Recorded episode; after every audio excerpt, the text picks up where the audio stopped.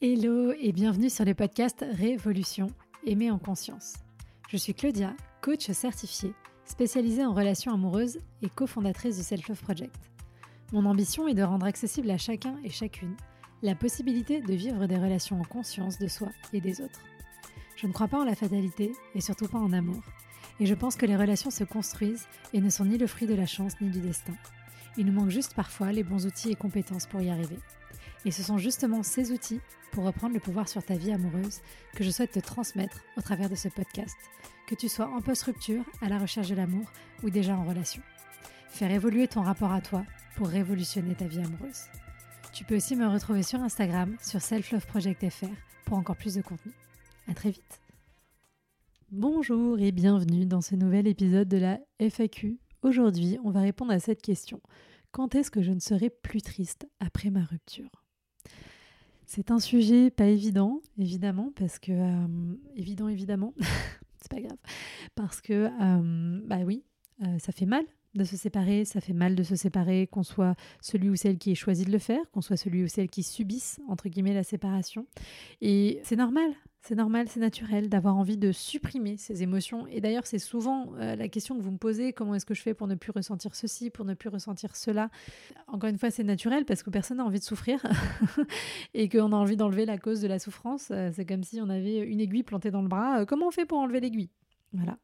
Malheureusement, avec les émotions, ce n'est pas aussi simple et je dirais même que ce n'est pas souhaitable d'arrêter euh, de ressentir des choses et ce n'est de toute façon pas possible et qu'il faut déjà réfléchir à comment est-ce qu'on peut accueillir ces émotions-là.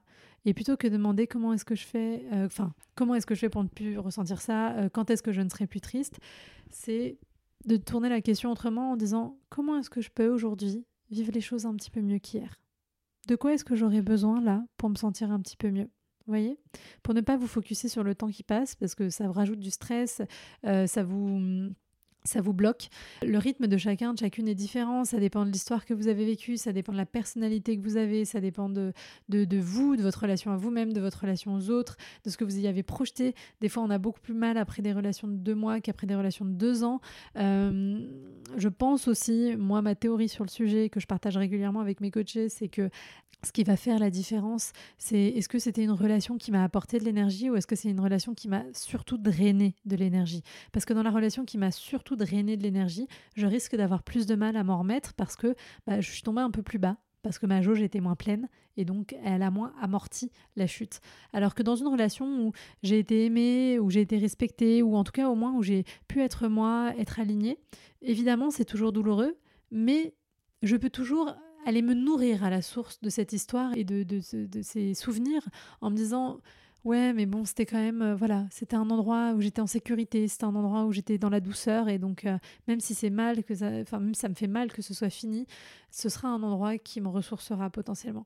Alors qu'une relation euh, pas sécurisante, une relation qui fait du mal, bah du coup, on n'a même pas cet endroit où retourner en souvenir, et donc la douleur est d'autant plus forte. Donc, ce que je veux vous rappeler, c'est que c'est ok d'être triste, c'est ok d'être en colère, c'est ok d'être frustré, enfin bref, toutes vos émotions sont les bienvenues accueillez-les. Et posez-vous donc la question de comment est-ce que je peux rajouter peut-être des petites joies dans mon quotidien. Attention, hein, le but c'est pas de tomber dans la positivité toxique en disant non non tout va bien, je vais bien, c'est ok, c'est pas ça. Mais vraiment de se dire là, j'ai ces petites joies, euh, j'ai ces, cinq minutes juste dans la journée où je vais penser à moi, où je vais prendre du plaisir, et du coup cinq minutes où je vais plus penser à ma douleur. Et puis demain, ce sera plus 5 minutes, ce sera 10, et puis 15, et puis 20, etc. etc.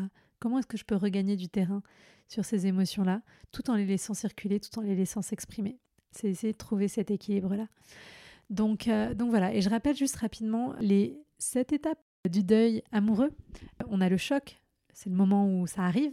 On a le déni, c'est le moment où on se dit mais non, c'est pas possible, c'est pas possible qu'il me quitte, c'est pas possible qu'elle me quitte, et on veut pas accepter la réalité. On a de la colère après, on sent de l'injustice, euh, on essaye de comprendre pourquoi, euh, pourquoi c'est arrivé, pourquoi à nous euh, c'est injuste. Évidemment, derrière la colère, on a la tristesse, tous ces, sentiments de, sombrer, qu'on va jamais réussir à sortir. On est, la tristesse, c'est le, fond, le fond du seau. En général, quand on est dans la tristesse, on est vraiment en bas. On est en bas, on a l'impression qu'on n'arrivera jamais à remonter. On repense à tout ce qu'on a vécu avec des regrets, etc., etc. Et puis après vient la résignation. On accepte, on reconnaît que cette rupture a eu lieu, qu'on peut rien y faire, que de toute façon, voilà, notre part de responsabilité, elle n'est pas là on reconnaît qu'on était triste, qu'il y a des choses qu'on a euh, laissées de côté, qu'il euh, euh, y a des activités qui nous faisaient du bien qu'on a laissées de côté aussi. Et en même temps, on se dit toujours, il n'y a pas d'issue à cette souffrance, mais ok, elle est là, j'accepte. Et puis après, petit à petit, on rentre vraiment dans la réelle acceptation. On admet la réalité, on va trouver des ressources à l'intérieur de soi pour remonter la pente. Et à la fin, on est dans la reconstruction, on prend de la distance avec son chagrin, on s'interroge sur comment est-ce que je peux me reconstruire, comment est-ce que je peux redéfinir ma vie maintenant que la personne n'est plus là. Et on va rechercher à nouveau la présence des autres. Et on va pouvoir aussi potentiellement faire le bilan. Euh, pour moi, là, c'est la partie cadeau caché qui vient après aussi. Qu'est-ce que j'ai appris de cette relation? Qu'est-ce qu'elle m'a apporté? Et euh, prendre le temps de regarder tout ça. Donc, essayez d'évaluer où vous êtes dans cette courbe. C'est un U. Donc, euh, ça descend et après, hop, ça remonte. Et en fonction, bah, en général, le moment où ça va mieux, euh, on est remis de sa rupture quand on arrive, euh, commence à remonter la pente, là. Acceptation, reconstruction, cadeau caché. Et avant, évidemment, bah, c'est un petit peu compliqué. Mais du coup, ce qu'il faut, c'est accueillir, laisser circuler ces étapes de deuil, ne pas mettre d'obstacles entre soi et ses émotions et chaque étape a son importance. Et donc moi, ce que je t'invite à faire là comme exercice, c'est que tu peux me faire une liste de 15 petites joies. Euh, ça peut être euh, un morceau de musique qui te fait du bien particulièrement, ça peut être un film que, qui te fait du bien, ça peut être euh, une amie avec qui tu peux passer un coup de fil. Enfin voilà, tu me fais une liste de 15 petites joies, tu me mets ça sur 15 petits papiers que tu mets dans un pot. Et à partir de demain, tu pourras tirer au sort, enfin pas tirer au sort, mais tirer dans ton pot une petite joie par jour pour te faire du bien. Et pour commencer, à regarder aussi le bout du tunnel et voir qu'il y a de la lumière et qu'à un moment donné, ça ira mieux parce que je ne peux pas te dire quand ça ira mieux, mais ce que je peux te promettre, c'est qu'un jour, ça ira mieux. Et je sais que vivre une rupture, c'est jamais quelque chose de facile, qu'on peut se sentir seul, qu'on peut se sentir mal, et c'est absolument normal hein, si c'est ton cas. Euh, comme je disais, il n'y a pas de honte à ça, il ne faut pas avoir honte de sentir mal. Mais comme je sais que c'est pas facile pour certaines, j'organise c'est une première, c'est euh, euh, un nouveau format. Un bootcamp spécial euh, rupture du 3 au 16 juillet prochain. Donc ça va se faire sur deux semaines et pendant ces deux semaines, tu vas avoir des audios, tu vas avoir des exercices, tu vas avoir tous les jours, je pense, je crois que c'est le format que je vais prendre, un petit mail de moi pour te soutenir, pour te donner des conseils, pour te permettre d'avancer. Et l'idée, c'est pendant ces 15 jours, t'offrir une bulle de douceur, de compassion, de bienveillance pour recharger tes batteries et pouvoir repartir sur la route de ton deuil avec dans ton sac à dos un petit peu plus d'énergie et que ce soit un petit peu plus doux pour toi de traverser ce moment-là. Donc, il y aura aussi deux lives d'ailleurs à chaque fin de semaine, donc euh, le dimanche soir, je pense, c'est toujours là où c'est le plus simple, auquel tu pourras assister, venir poser toutes tes questions. Il y aura aussi un replay évidemment de ces lives. Mais voilà, l'idée c'est t'aider à démarrer ton deuil ou continuer ton deuil, te tenir par la main pendant ces 15 jours et te faire du bien tout simplement et t'aider à retrouver un petit peu de joie. Donc si tu as envie de me rejoindre, eh bien tu peux regarder dans la description de ce podcast toujours euh, le lien pour euh, t'inscrire et pour euh, pouvoir me rejoindre. Sinon, bah, tu peux aussi venir me voir sur Instagram si tu as des questions. J'ai oublié le prix, ça va pas être un prix très élevé, 47 euros. Normalement, c'est accessible à toutes. Donc voilà, l'idée c'est que tout le monde puisse, euh, puisse venir et embarquer avec moi.